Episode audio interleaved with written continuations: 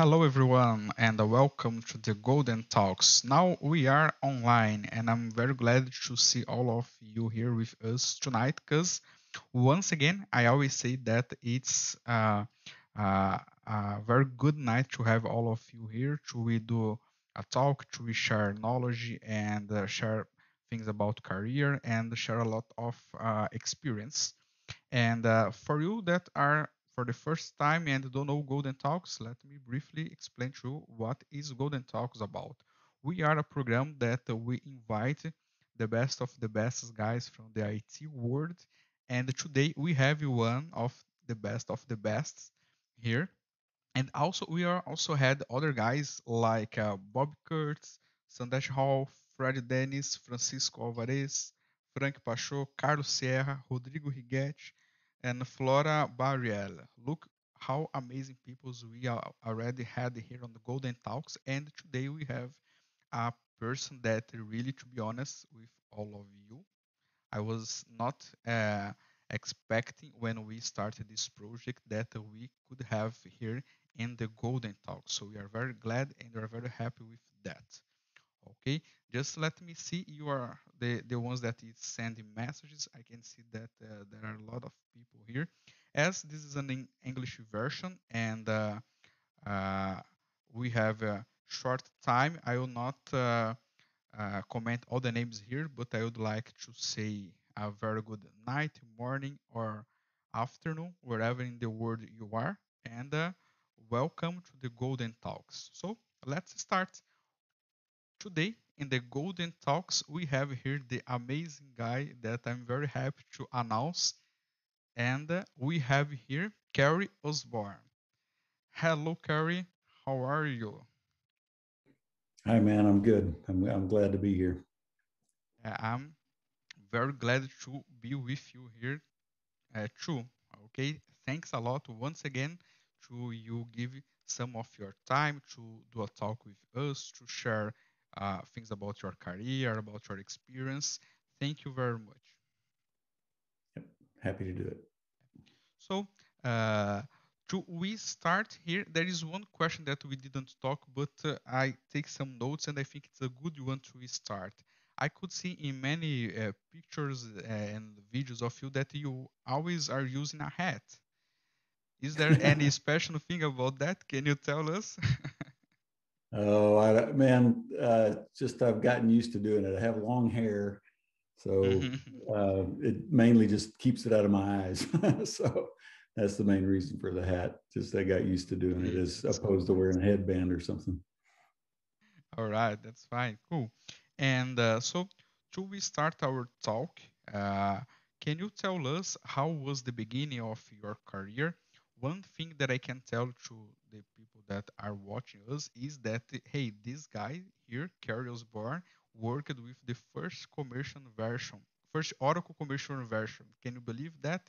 He really started uh, the first new steps with the Oracle, and uh, maybe this is one of the, uh, the, the reasons that he is a, a very good guy with Oracle because he started from the beginning, right? So, Kerry, tell us how was the beginning of your uh, your career in IT, how you started to think that computer and the things like this is, was interesting.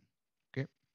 Yeah, sure. It was, uh, man, it was just fortunate for me that I ended up, you know, working at a place that had that first version of Oracle. So uh, I was actually in college and uh, I was married while I was in college. So it was, uh, you know, basically I was looking for some way to support my family. And um, I went down to the placement office at the college and they had a bunch of jobs listed. And for some reason, they put the pay rate out on the side. And so I just basically, I'm like, you know, we got to figure out a way to feed ourselves. so I'm looking at the pay rate and there's a job for uh, a Fortran programmer and um, uh, with an oil company. And so I was getting a geology degree at the time and the, the job placement said actually working with a bunch of geologists. And so I had actually written a Fortran program in an engineering class that I'd had. And so I went in and talked to the lady and somehow convinced her to set me up with an interview and ended up getting the job. So the first thing they did was they handed me this I told you a, a, set of manuals. It was more like a magazine really than a manual uh, for Oracle version two. And uh, so somehow, you know, the, the, scary part wasn't really that I thought I could do the job. It was more that they thought I could do the job at the, you know, at the end of the interview. But anyway, I got the job. And uh, so I worked for my senior year in college, my last year in college. I worked with those guys and then took a full time job with them when I started or when I got out of college. But it was just fortunate that you know that that that happened. All right. So uh, one thing that you mentioned that I thought it's cool that you was a geologist. That's right. So before computers, you like uh, things like rocks that you mentioned to me, and uh, how was that? How was this change uh, to yeah. over from I, ge- man, geology like, to IT? yeah, I still like rocks actually, but um, I, I really wanted to be in the oil business. So you know, the fact that I came in through the computer uh, side of it was was again just fortunate, right? I really wanted to be in the oil business to start with, and uh, so um, about three years after I took the full time job with those guys, they came. Uh, my my my title was computer geologist, which is kind of a weird title, but that was my title when I started. And so, um, about three years into that job, they came to me and they said, "Hey, you're going to have to decide whether you want to be a geologist or you want to be a computer guy." And by that point, I had completely fallen in love with the computer stuff. And so I said, ah, "No question, I'd rather be a computer guy than a geologist." So you know, I went down that path. But yeah, just again, mostly luck, you know, that that I ended up there. All right, that's cool. And uh, we thank you to got that decision because after that you helped us with many things in the Oracle world, right? yeah, yeah. It just uh, one thing led to another. The oil business was not great. It, uh, you know, early in my career, and so the company that I was working for actually shut their Dallas office down, which was where I was located. And uh, so they said, well, you've got a choice. You can either move to Houston or Denver. Denver wasn't so bad, but Houston I definitely didn't want to go to. And or you can, you know, you know, leave the company and go look for something else. So I decided to leave the company and stay in Dallas. And uh, by the time that happened, uh, we had become a decent sized Oracle shop. You know, that had been several years. And so as these people in the IT department moved to different companies, um, they and they're having issues with Oracle. I'd kind of become the main DBA at um, Standard Oil was the, the company. And so I started getting calls. And uh, as I told you, you know, it wasn't that I had a plan to become an entrepreneur. It was just that, you know, people needed help. And uh, so I started doing part-time work in addition to my regular full-time job. And pretty soon I couldn't do it. I didn't, I didn't, there was not enough hours in the day.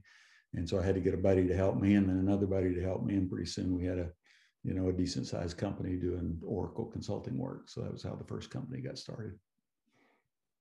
Suddenly, you was like a company with a lot of buddies helping you, and uh, you started this entre- entrepreneurial uh, journey, right? That's yeah, cool. exactly. That's cool. And it was easy for you, like uh, being a, just a consultant, and then hey, I have uh, many people that uh, I have now to uh, give some jobs and things like that? It was easy to manage all of these chains. Yeah, saying saying anything like that is easy is probably a stretch. You know, there's always, you know, a, a lot of hard work, right? I mean, I, I I say I've been very lucky, but also there's a lot of hard work that goes into it. But yeah, um, as as a again good relationships with a lot of people, um, which makes up for a lot of shortcomings. But um, as as we started to get engaged with other companies, then you know there just wasn't enough of me to go around, and so you know if I could bring in somebody that was also good at what they did, uh, people were very open to that or seemed to be. So it didn't take long to grow that company to you know a few hundred people, and eventually up to 500 people. So there was a lot of you know a lot of uh, good luck and hard work that went into that. Right, sure. And uh, this is the uh, the journey you started with uh, your own company, and after that, uh, you worked for some years, and then you started a company with the best of the best, right? Can you tell us a little bit how was uh, the start of the Enkitec and uh, how was the this idea to choose the best of the best? It was easy, it was not easy. Share with yeah. us a little bit a little bit more about it. Sure. Well, one of the things I learned in the first company was um, managing people is not my strong suit. I don't I don't really like having to look over people's shoulders and um, you know give them direction. So on the second company, uh, there was a lot of lessons learned on the first one. Uh, one of the things we did, we had a lot of offices. So we spun up like 14 offices in the US. The company uh, lasted for almost 20 years, so it was a long time. And uh, then we had a few in the U, a couple in the UK as well. And uh, one of the things that we learned was that we didn't really want to have offices. You know, those are big commitments with long leases that are, you know, five, six, seven years long, and a lot of money tied up in them. And so, you know, the second company, when we started that one, uh, I decided I don't want to have a bunch of offices. So I don't want to have a bunch of real estate that I'm responsible for. So let's just have an office in Dallas.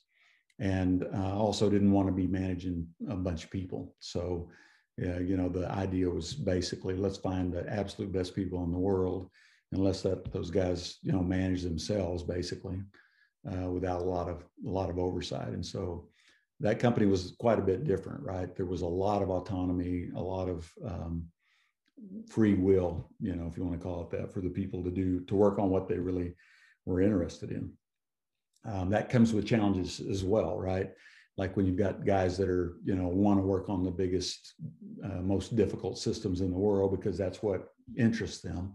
You know, just keeping a steady supply of work uh, that's interesting enough for people like Tanel and those kind of guys to work on, Carlos Sierra.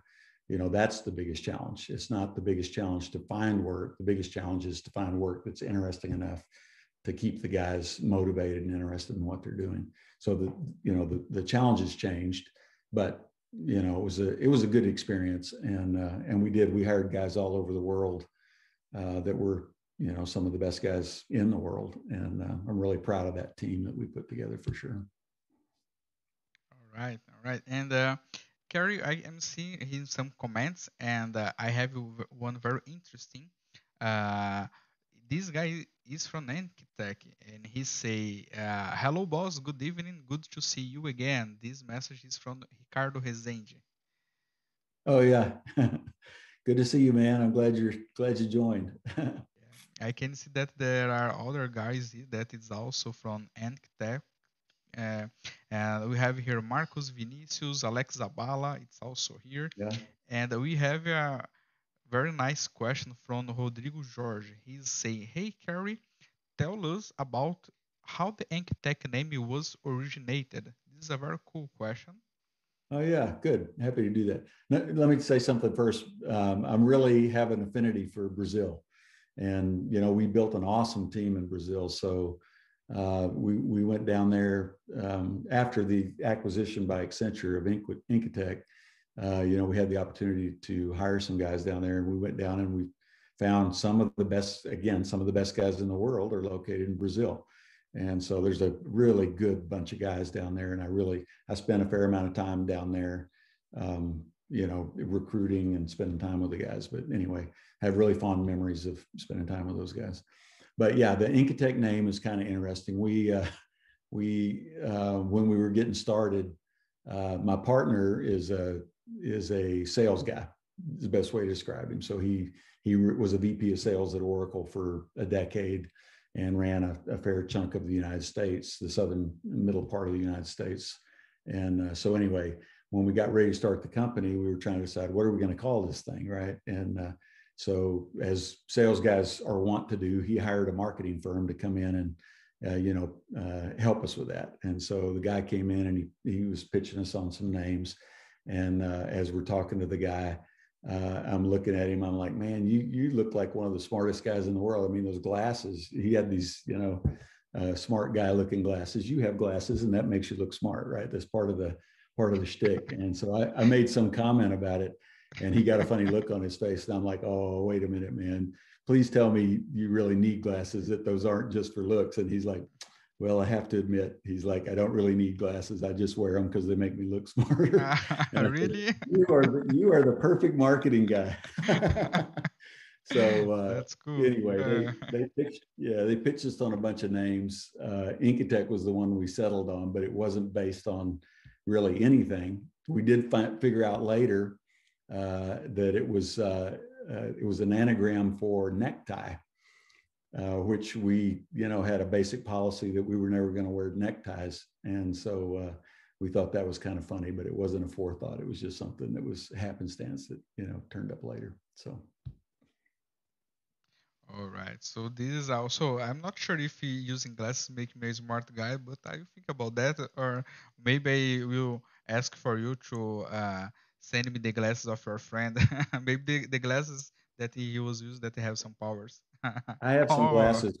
When I have to try to look smart, I wear these as well. But it's because my eyes are not so good, not because I'm trying to look smart. All right. Uh, one thing I can tell you, Kerry, you are a very funny guy. Yeah, uh, this is very nice. Uh, so, still talking about Enkitec, you uh, uh, stayed in this company for a while. You had many projects, and then you started to focus on Exadata, right? Can you tell us yeah. a little bit about this time, how it was, and uh, what happened? I know that you had a one Exadata for you. What a pleasure. They're very nice.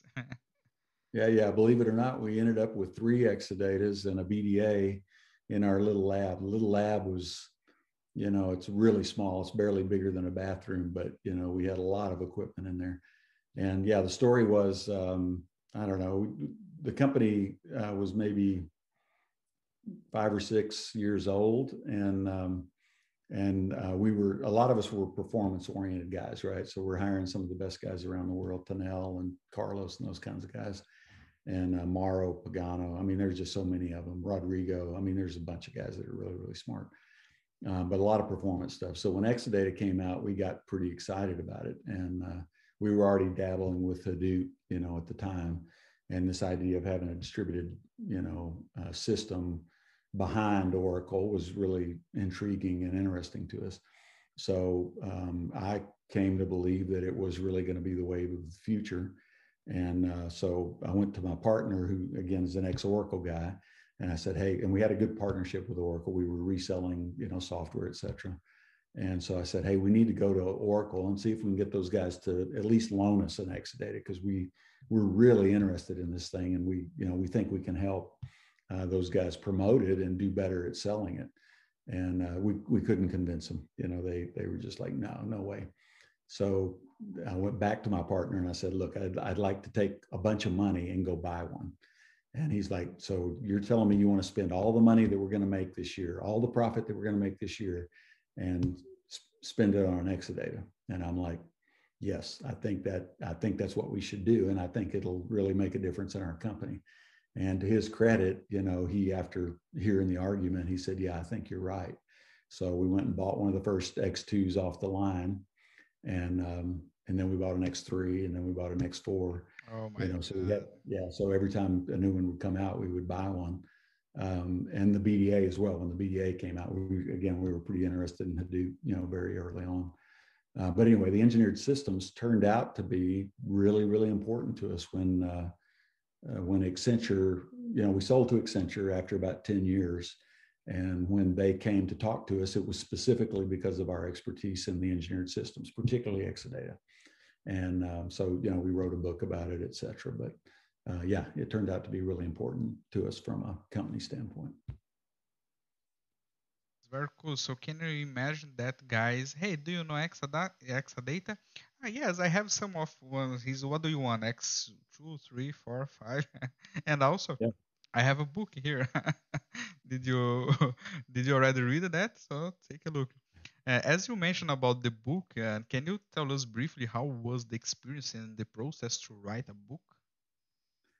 Uh, painful. painful. I, I, wouldn't recommend it. Uh, there's no money to be made in it. It's really because you love what you're doing and you know, there's some sideline benefit from a marketing standpoint, but certainly not from a financial standpoint. Uh, so that first book, I convinced Tanel to write a few chapters, and another guy named Randy Johnson, that's not you know well known. He's you know a really smart guy that worked at Enkitec, but you know he wasn't on the speaking circuit or anything. Not somebody most people would know. Uh, so anyway, we but it was a year long process, and uh, we we spent a lot of time doing it, and a lot of effort, a lot of love poured into it. Uh, but it you know it turned out to be worthwhile.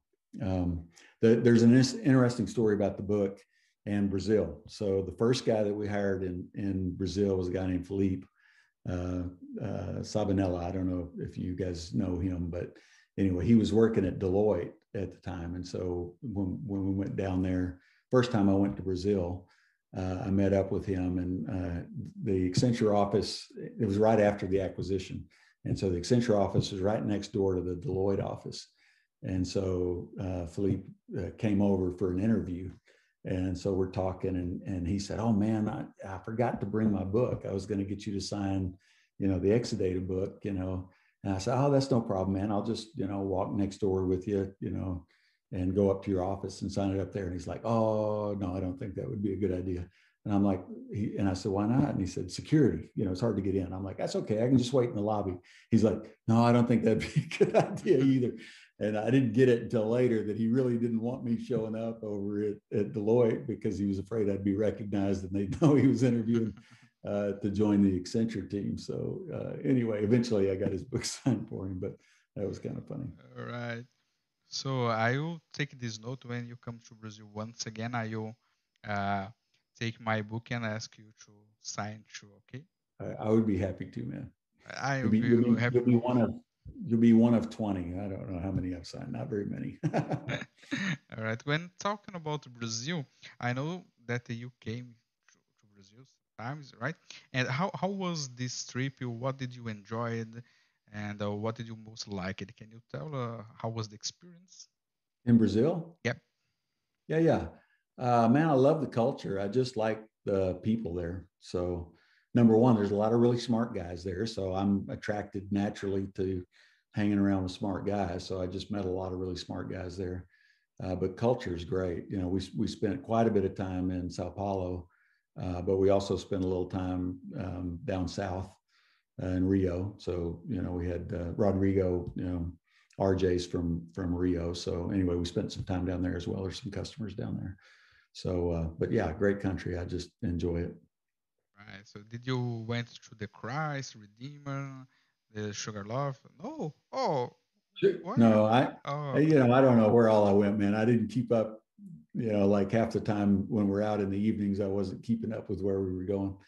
But um, but yeah, we we uh, we went to the original Fogo de Chao. I know that's probably just stupid for somebody that's actually from Brazil, but you know that was kind of cool because it's a big chain in the United States, but you know sort of a unique place. Uh, but yeah, food was great there, and uh, nightlife was was good. Uh, you know the the uh, uh, what's the drink? It's um, uh, I can't remember it now. La no, um, cachaça. Cachaça, yes, cachaça. cachaça. Yeah, so uh, you know, I got exposed to that a little bit. You know, that's why I can't remember how to say it. All right, that's cool. Uh, this is one thing that I was up to ask you. Cachaça was one of the uh, drinks that it's very common here in Brazil. People usually like, it. and there is a special one that it's called caipirinha. This one, I'm almost sure yeah. that yeah. Did you like it? Yeah, absolutely. All right, cool. That's cool. All right. So next time when you come to Brazil, I can get you the best caipirinha of Brazil. Okay. Yeah, I don't say it quite like you, but yeah, caipirinha is the way I say it, but that's Texan, right? Yeah.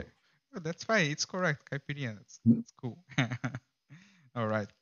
And so uh, I have another uh, comment here, very interesting from Alex Zaballa, and this led me to the next topic. And he say, uh, he's saying, uh, Alex Zaballa. What impressed me most about Kerry is the ability to see the changes in the technology market for the next 10 years.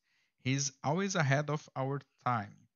And this is a very cool thing, as we also discussed it before, because uh, we talked about Enkitec and then uh, you co-founded another company and you really was in that time uh, ahead of the time. I watched a video from uh, Tanel from 2017 and I was astonished. To say, oh my God, he was saying this in 2017. Really, yeah. really nice. So can you tell us about how was uh, this change to Gluent and uh, was uh, what was the ideas that you started uh, the creation of this company?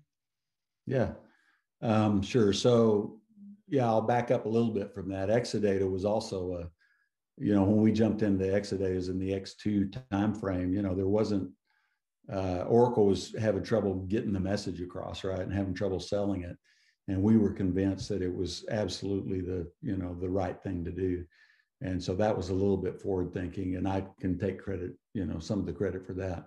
Tanel, you know, I may be a few years ahead, but Tanel is always like a decade ahead. So uh, you know, he's you know, he's just he's just way forward thinking, and so uh, one of the things I think I do well is I surround myself with you know, guys like that, right? I say surround myself, but I, I managed to hang around with guys like that a lot. And uh, so, um, so yeah, so the, the idea for Gluent was spawned uh, way, way back. So Gluent's been around for about six years now. You know, the idea has been around for, you know, eight, nine years. And uh, we worked on, a, uh, I think I told you, we worked on a big project with a big medical company, Kaiser and uh, they had a, a, system that they were trying to get off of Teradata. We were pitching them on moving to Exadata, and um, their system cost them, you know, word on the street was about 40 million a year just in maintenance and support on the Teradata side. So we showed them uh, in a lengthy pilot um, a, a, way to get to not just equivalent performance, but over a thousand X better performance across a really wide range of, of SQL and uh, and to do it for about a million a year instead of 40 million. So you know, wildly successful pilot. And uh, so uh, the sad part of the story was that they decided not to go forward with that replatform. At least at that point in time, they did do it later.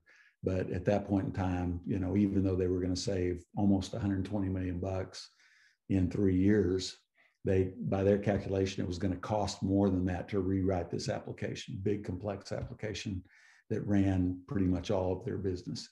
And uh, so that was the point, again, eight or nine years ago, where we really started thinking seriously about, you know, is there a way for us to do this replatforming kind of an exercise, but without rewriting the applications, without rewriting the SQL.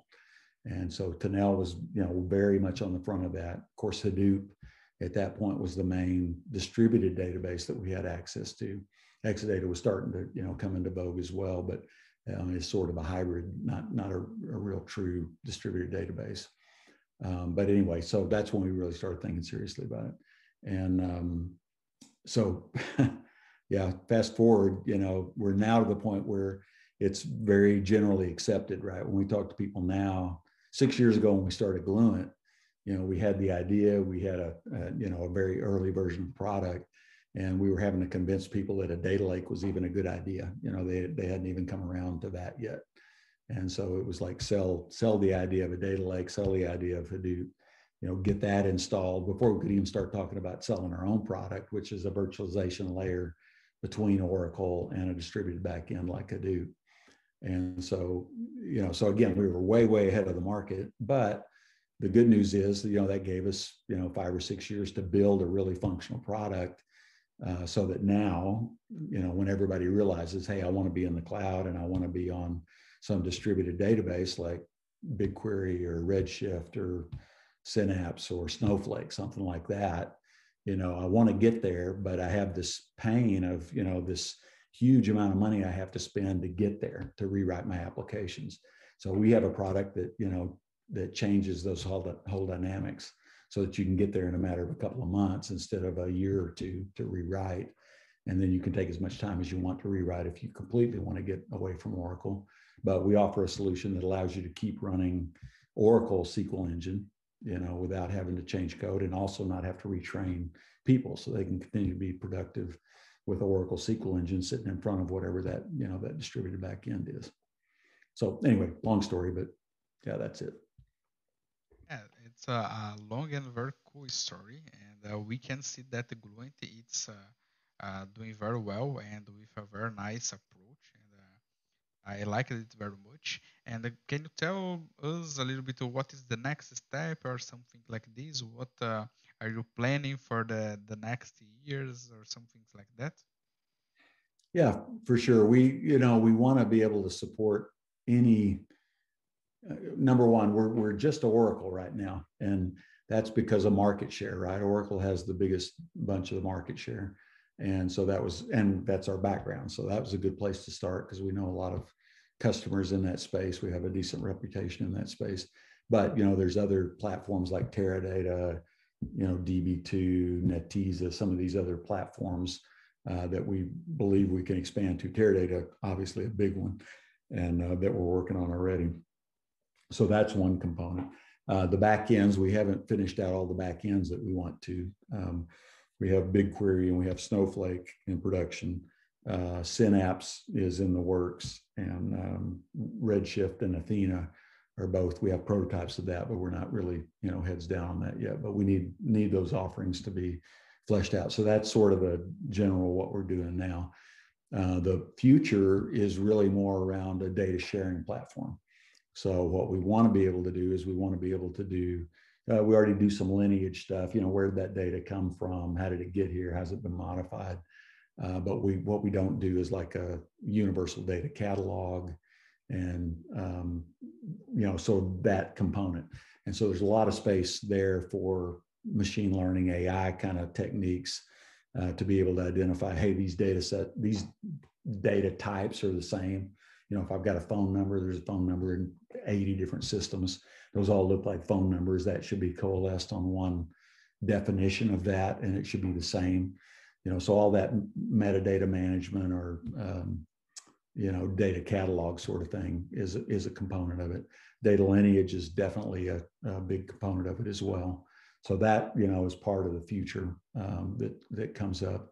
We already have the ability to share data amongst um, uh, any application that wants it. So in the Oracle world, if we've got a BigQuery backend, any data that's in BigQuery can be presented to any Oracle database that wants it, as long as they've got privileges to get there. So that means I don't have to do ETL anymore. A, a big chunk of ETL just goes away. There's no reason to move from one database to another if I've got it in my in my cloud-based data lake, I just present that data to anybody that wants it. I've got one copy of it. I don't have the data drift problem. I don't have the, you know, the support and maintenance of all the ETL jobs and all the compute that goes along with that. So there's a, you know, that's already there. But anyway, the, the view is the vision is to be a data sharing platform that can provide the data that everybody needs in one place. Uh, and anyway, that's kind of where we're going very clever idea. I really enjoyed that. And I have a, a question here from Rodrigo Jorge. He's asking, and query, do you plan or ever thought in open a new database or cloud service like in Gluent? You're talking about that now you are only focused on Oracle, right? And uh, did you think about new databases and uh, other services? Does he mean like building our own database, like uh, Yugabyte or Snowflake or something like that? Is that what he's asking? I'm, I'm not sure, but uh, Rodrigo, you can tell us. Uh, I yeah. I will say what I thought. Maybe uh, use another database, uh, uh, uh SG, RDBMS, right? Other types yeah. of RDBMS. Yeah, so, so, definitely there there are other RDBMSs on the on the roadmap. DB2, uh, Teradata is the, at the very top of the list. SQL Server, we have a prototype for SQL Server, not a production version. Um, you know, so there are a number of databases that make sense. Uh, Postgres, definitely Postgres is high on the list with Teradata. Um, um, and then there are other backends as well. And oddly enough, uh, RJ may think this is kind of funny, but we're we're talking about for a specific customer having Oracle as a back end for Oracle as a front end, which sounds weird, but um, this particular company has DB links spread all over the place. And so the DB links are problematic from a security standpoint, and the security guys are saying you got to get rid of them. So the customer came to us and said, look, could could you just like make Oracle a back end because you've got all the the uh, security down. You can only present what you want to present. You don't have to uh, make you know a lot of stuff available and you can control it and track lineage on who's got access to it so all you got to do really is just build a connection between oracle and oracle which is kind of weird, but you know, it may be that we end up with some systems where Oracle's talking to Oracle. Um, but yeah, anyway, uh, multiple databases for sure is a is on the roadmap. Teradata will start on. We're doing research on Teradata right now.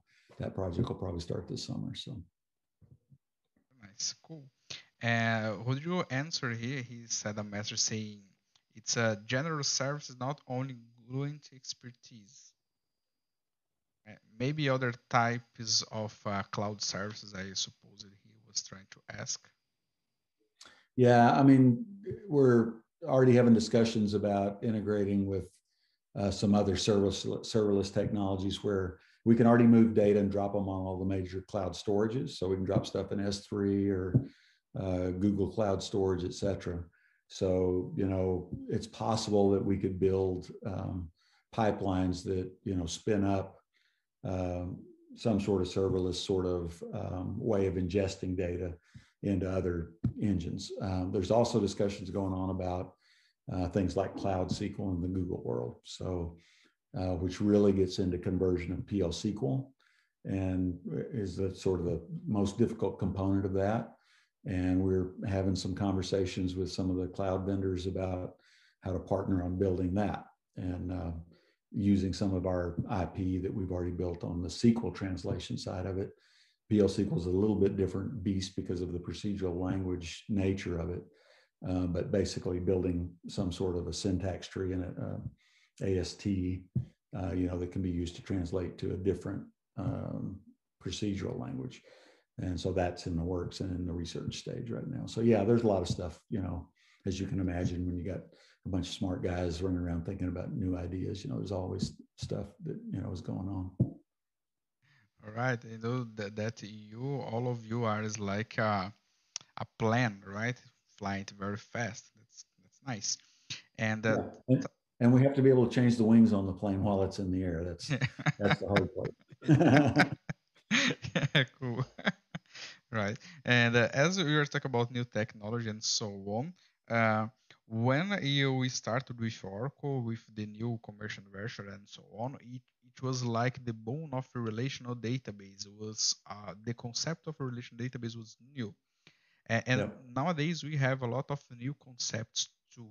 Do you uh, uh do you have anything that you want to share about this experience? Because uh, all that we are living now with cloud stuff, with a lot of uh, new different database services and so on.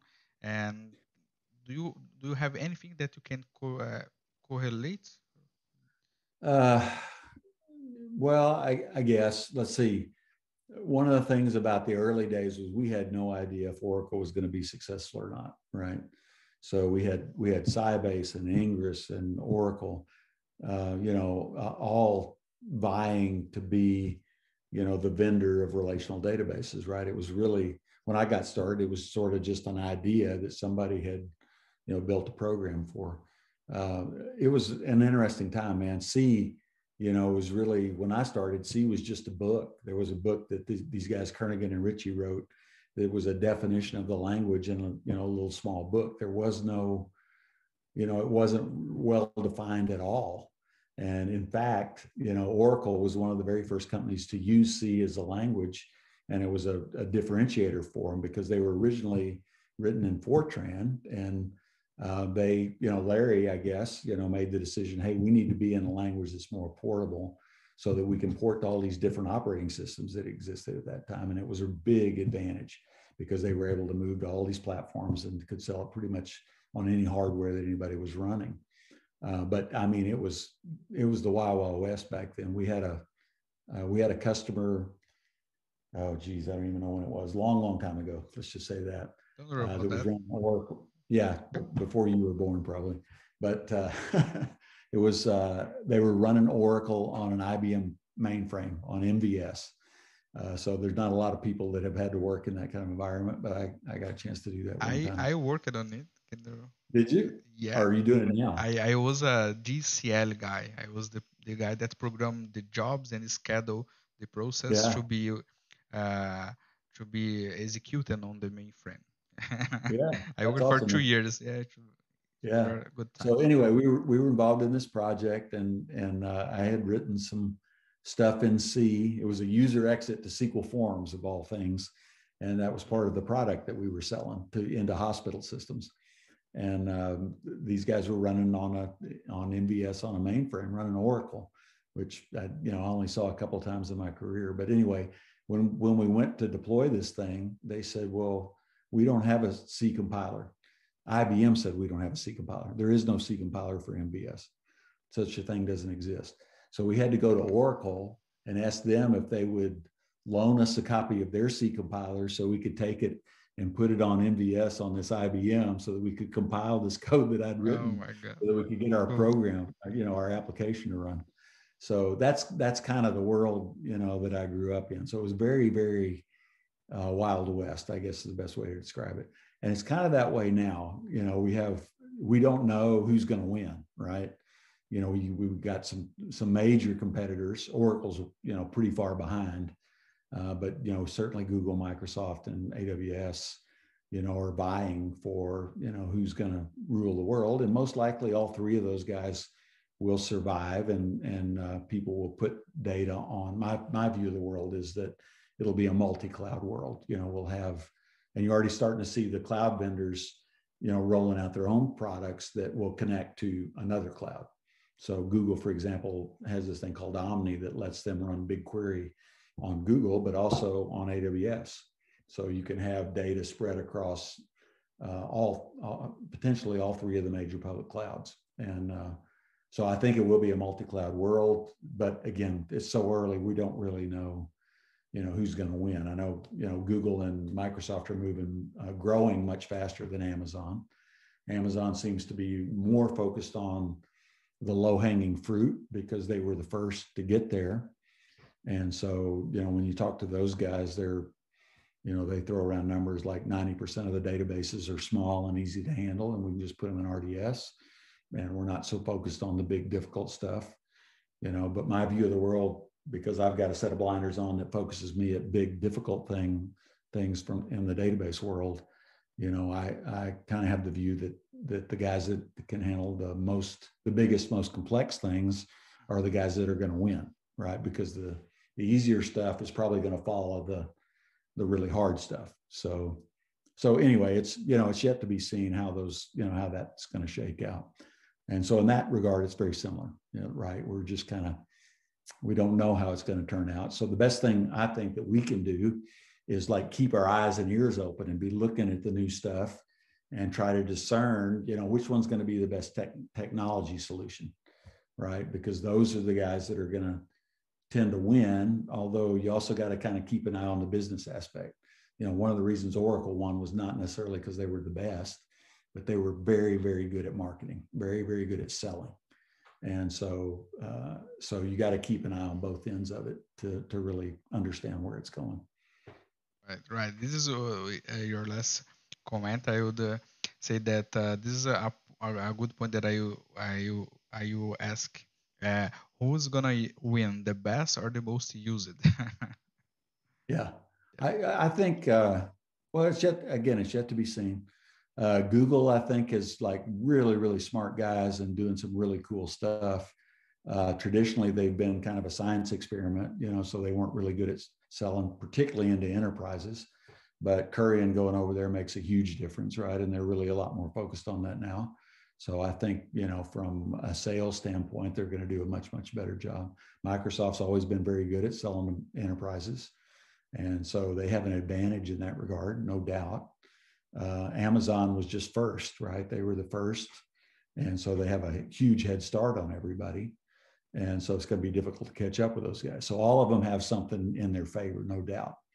And so you know, we'll see how it turns out. But in my view, probably all three of them are going to do well. And, you know, probably most big enterprises are going to be spread across all three of them. They're not going to be focused on just one. So, as you mentioned, let's keep with open eyes and see what's going to happen. Yeah. Right. Uh, I have one question here that is very interesting. It was not me the question, but I like it. It's from Rodrigo Martins. He's asking, Kerry, what's your opinion about Oracle Golden Gate and uh, the end of the roadmap with microservices world? Uh, say the last part again. I didn't catch that. Okay, and the uh, what's your opinion about the Oracle Golden Gate and the roadmap with microservices world? Oh man, I'm not really I'm not really tuned into the microservices part of the roadmap, so I can't really speak to that. But in general, um, Golden Gate's a really solid product. So, you know, we spent years doing streams and you know keep trying to keep the balls in the air, and that was a super difficult uh, thing to do. So Golden Gate came in and solved a huge problem when they got acquired. Uh, and I'm a pretty big fan of Golden Gate and how it works. The fact that we can, you know, push processing off of the main production database, et cetera. Um, but um, man, I don't know what to say about the microservices because that's just not my my thing. We, you know, Gluent does movement of data as well. So in some ways we compete with Golden Gate, but we don't do we don't do the same approach that they do in terms of log mining and being able to stream data uh, the way they do, right? We move a set of data at a time, uh, which has some advantages to it, you know, because we've got we've got a set and a clear boundary as to how how that set was come up with, as opposed to streaming a row at a time and trying to keep that boundary in sync while you're streaming data. Uh, because we're we're this virtualization platform between you know two two worlds. Um, but anyway, I, I, really like Golden Gate, and I think um, we have a number of customers that we're, we're, we're Gluent is working directly with Golden Gate as the movement component, and it works very well, and we're happy with it. So.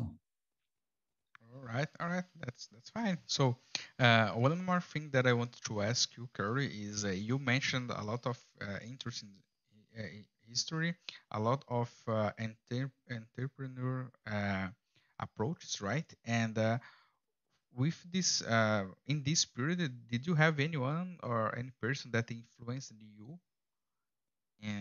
that to be a businessman? Yep. Ah that's a good question. My dad. Oh. my dad was a was a real estate broker you know when i was growing up and so he had his own little real estate business and uh, i learned a lot from him. I learned a lot of things not to do from him. So was kind of a mixed bag, you know. Uh, Which also is important, what to do and also not what not to do. Right? cool. So I saw him do a few things. I was like, I, boy, I don't want to make that mistake. And uh, but yeah, I learned a lot from my dad in that regard. But man, I wasn't, you know, I was a technical guy, so I wasn't really focused on on being a, you know, an entrepreneur, or being a business guy. That was never really my my goal in life. Um, after after that was sort of thrust upon me, there were certainly people that had a big influence on me. Um, you know, one some of my partners. So there was a guy that uh, was a partner in the original um, in a, a, software company that I worked for early on before I started my first company. Uh, that um, I was actually an investor in that company, and he was also an investor in Blockbuster. You know, when Block, Blockbuster was getting started, uh, so he had a good, you know, entrepreneurial bent. He was also a geologist, by the way. So that you know, we had some some uh, common ground. Now, now it's making some sense, not because of the IT and things, because he yeah. was a geologist. yeah, uh, and they they had a little software company that I worked for. So he was they were selling software into the oil mm-hmm. business, and uh, so that was kind of my first exposure to a small startup entrepreneurial kind of company. So I would say he, his name is Bruce Rowden not anybody that anybody would have heard of. Um, his his partner in his first company though was a guy named David Cook, who was the founder of Blockbuster. So so there was some common lineage there with some guys that you know were very successful as entrepreneurs in Dallas. You know, early in the in the uh, in my career. That's very nice. And uh, what tips would you say for a young entrepreneur? ah, uh, what to do and also the most important what not to do.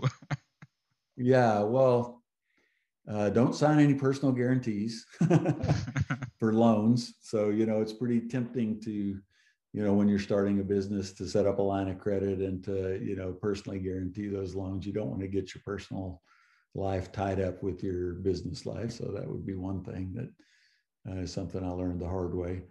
Um, probably the main thing I would say is that you know hard work makes up for a lot. I, I mentioned that already uh, early on. So um, you know, um, the harder I work, the luckier I got, you know, in general.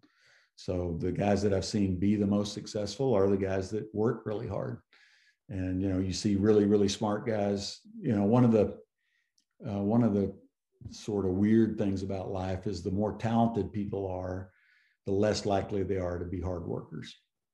Right. And partly that's just a learned behavior. You know, if you're smarter than everybody else or you're a better athlete than everybody else, you don't have to work as hard. And so you tend to, you know, you tend to not work as hard. And that's a very bad habit. And it and it hurts you a lot of times in business, especially if you're trying to start something. So Michael Jordan's a good example of that, right? Super talented guy, but you know, he outworked everybody in the gym every single day. And so there are just not very many people that combine those two things. So I, I guess I, one of the main things I would, you know, encourage people to do is, you know, you may be the smartest guy in the world, have some great ideas, but don't rely on that. You know, you've got to put in the hours and the effort, you know, if you want to be successful as well. So and sometimes these kind of guys it's like the treated like the bad guys right just because they are hardworking right yeah well and you know they're competitive too. There's a lot of characteristics that help make you successful. Competitiveness is another one.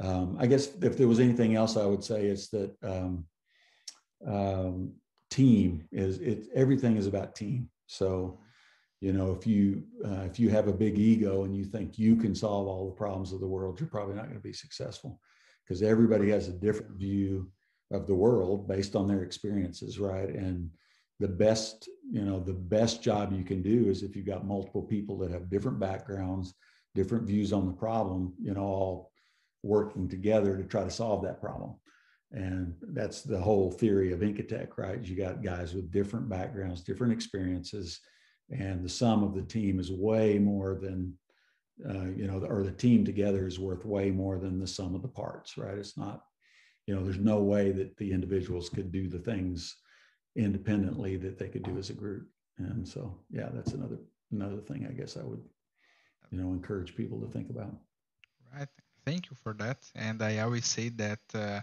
the best thing of golden talks that all of this is recorded and it, this was a very nice and uh, very smart uh, thoughts that you shared with us. Thank you.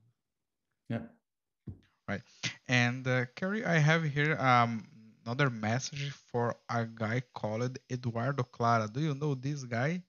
Don't know you don't know that guy? Okay. he say, "Hello guys, happy to watch Boss speaking." He's one of the guys that also gave an interview here in the Golden Talks. It was very cool. Oh, great. Good, good to hear from you, Eduardo, man. I hope things are going well.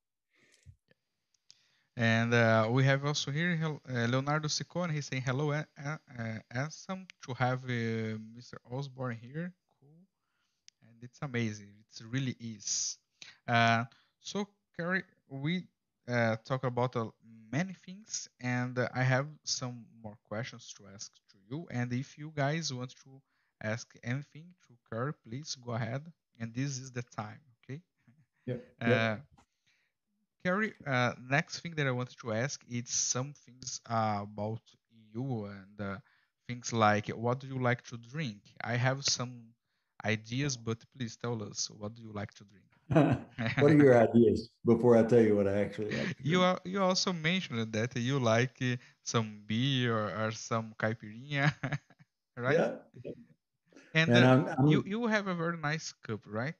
That you was drinking something right now. Yeah, I've got a. Yeah. Did you see my cup? Yeah, this one, right? I don't know if oh, you can oh, see it, but it's got ink. Let just put a bigger. Just hold on a second. Okay. Ah, I can see that right now. Yeah, it's got Enkitec. It's an Enkitec glass. So, what, um, so what we, we need to do know, to have one of these? Tell me.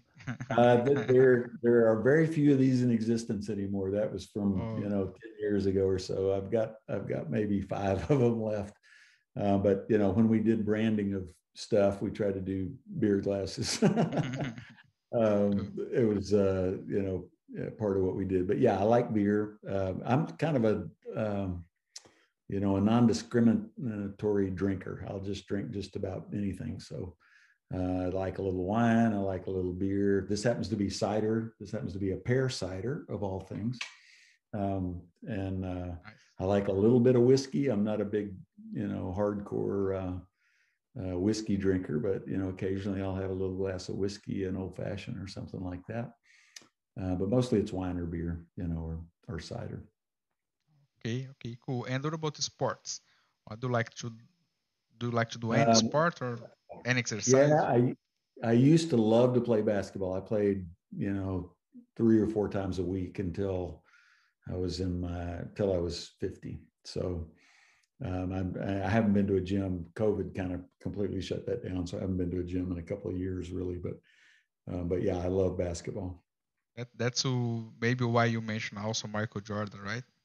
Yeah, uh, maybe. So I did I did play a little bit in college. You know, I was I was never you know I'm not that tall. I'm only about six foot tall. So, uh, but I did manage to you know be on a college team for for a year anyway. And uh, one more thing, what about music? What kind of music do you like to listen?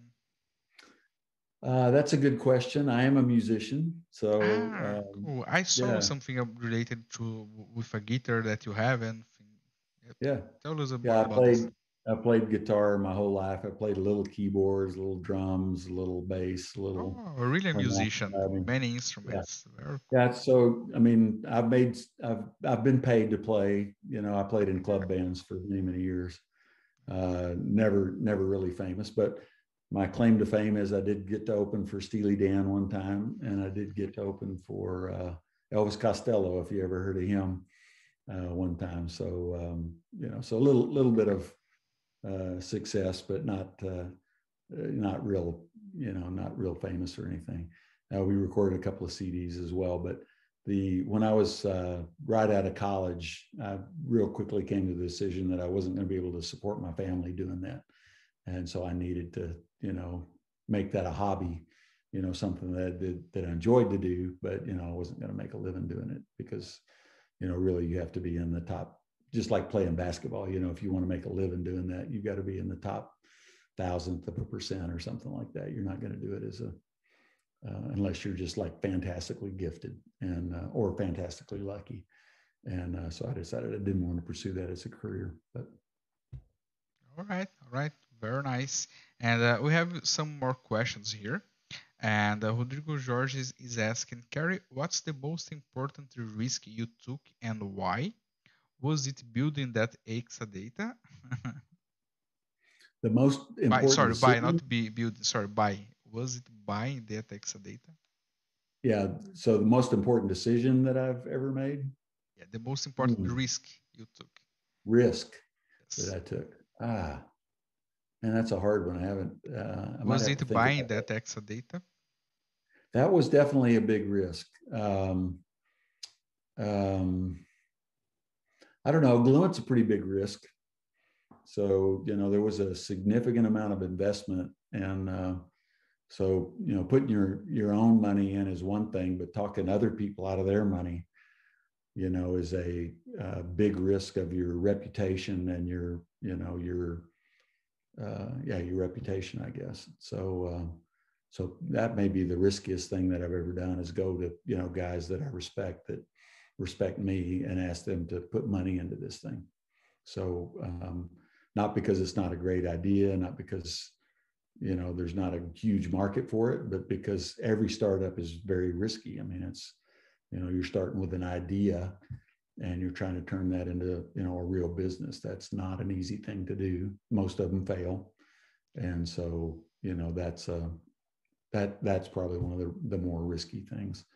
Um, other than that, man, it's, you know, uh, a software company is inherently more risky than a services company too. I'll say that. So, you know, services companies, you basically can, you know, you and a couple of buddies, you know, you can start doing work for people and you get paid every month, you know, as you go along. Uh, it's very different with software, right? You're going to invest a ton of money, you're going to build a product, and then you're going to see if you can sell it and make any money out of it. So yep. it's kind of like building spec houses, right? You, you go build a house and then you see if you can sell it as opposed to being a builder that's on contract that's going to get paid to build the house and you already know that you're going to get paid for it, right? It's a very different sort of approach. Uh, so yeah, I'd say the software company is probably the, the, the most risky thing. Yeah, yeah risky and challenging too, right?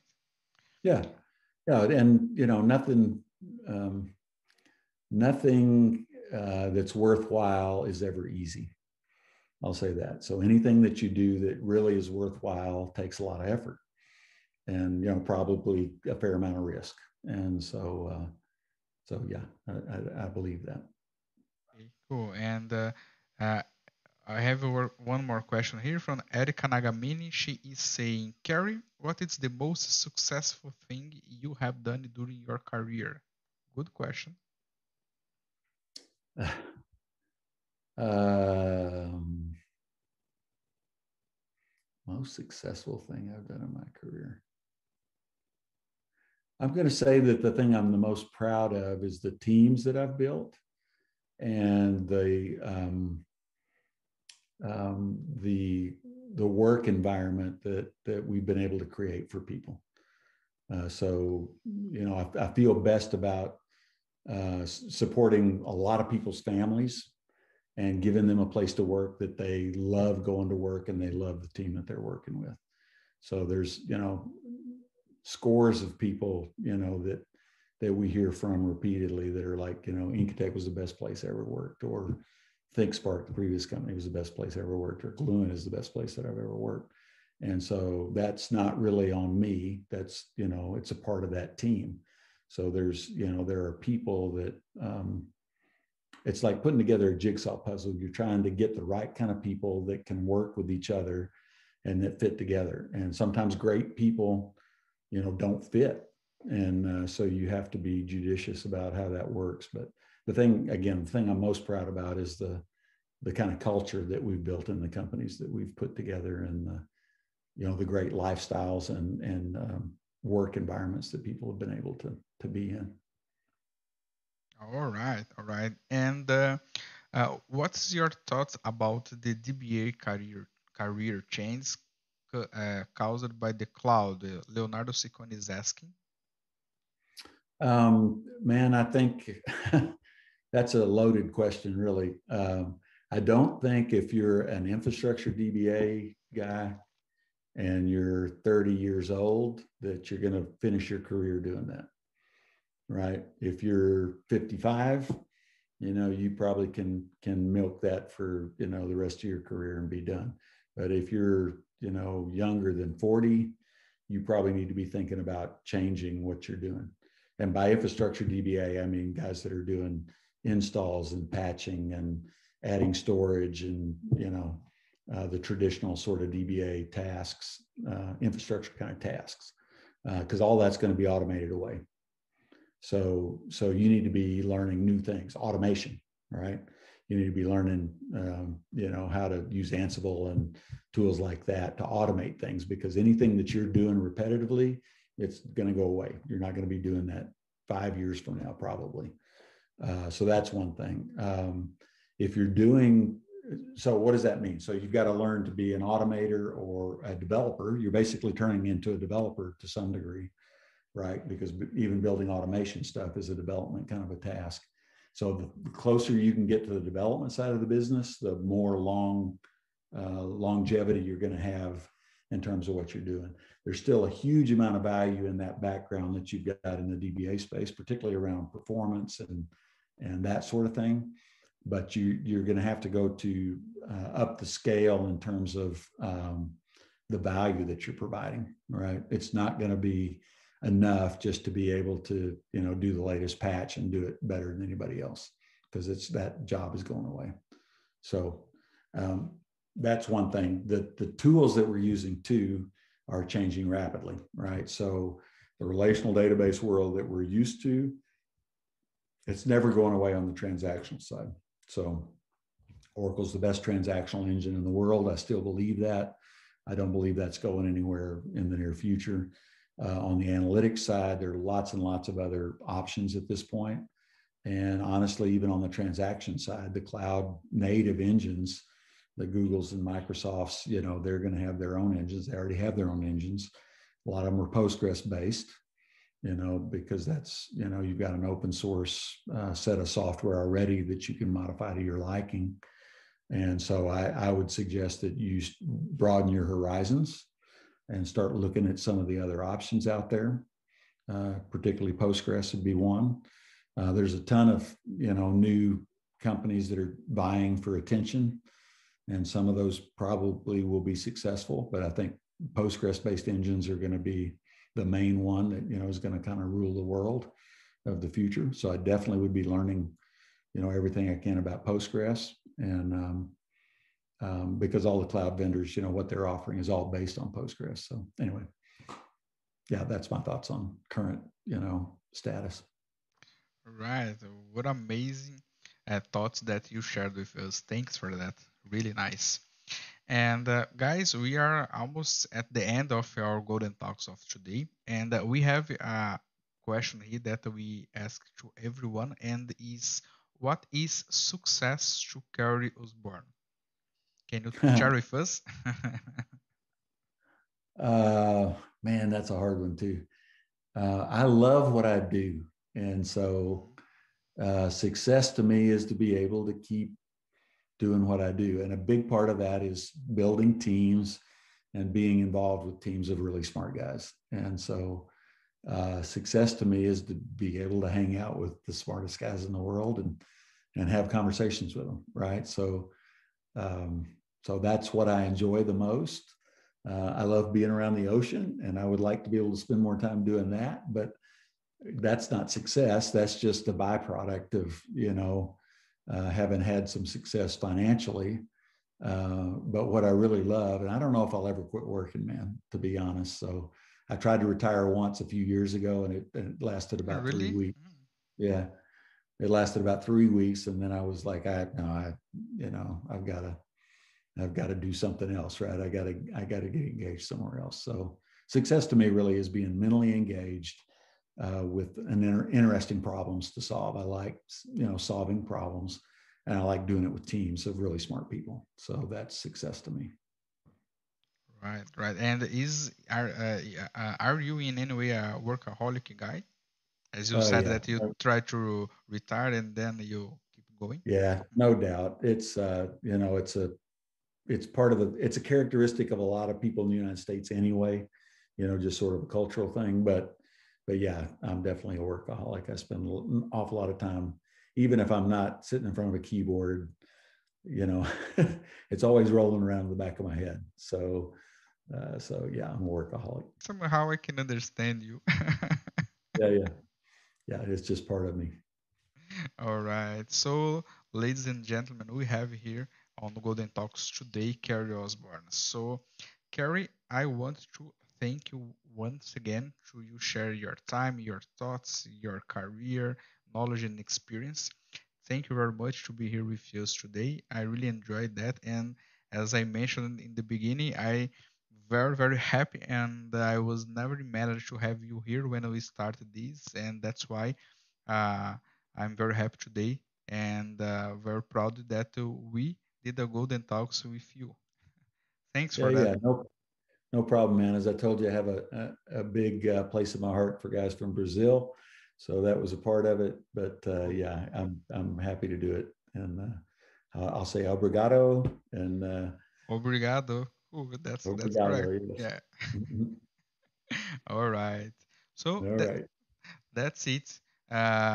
Thank you everyone that also watched us in these golden talks and uh, see you on the next session. And I always finish this talk saying that if uh, uh, if you like the video, don't forget to give the like, and if you are not subscribed on the channel, subscribe it, but do it now, otherwise you're gonna forget. Okay. And the most important thing is uh, replicate knowledge with the word and share this video. Okay. So thank you, and see you guys on the next Golden Gate session. Uh, oh, sorry, Golden Gate no Golden Talk session. bye bye. See you. All right. Bye bye, guys. Nice talking to you.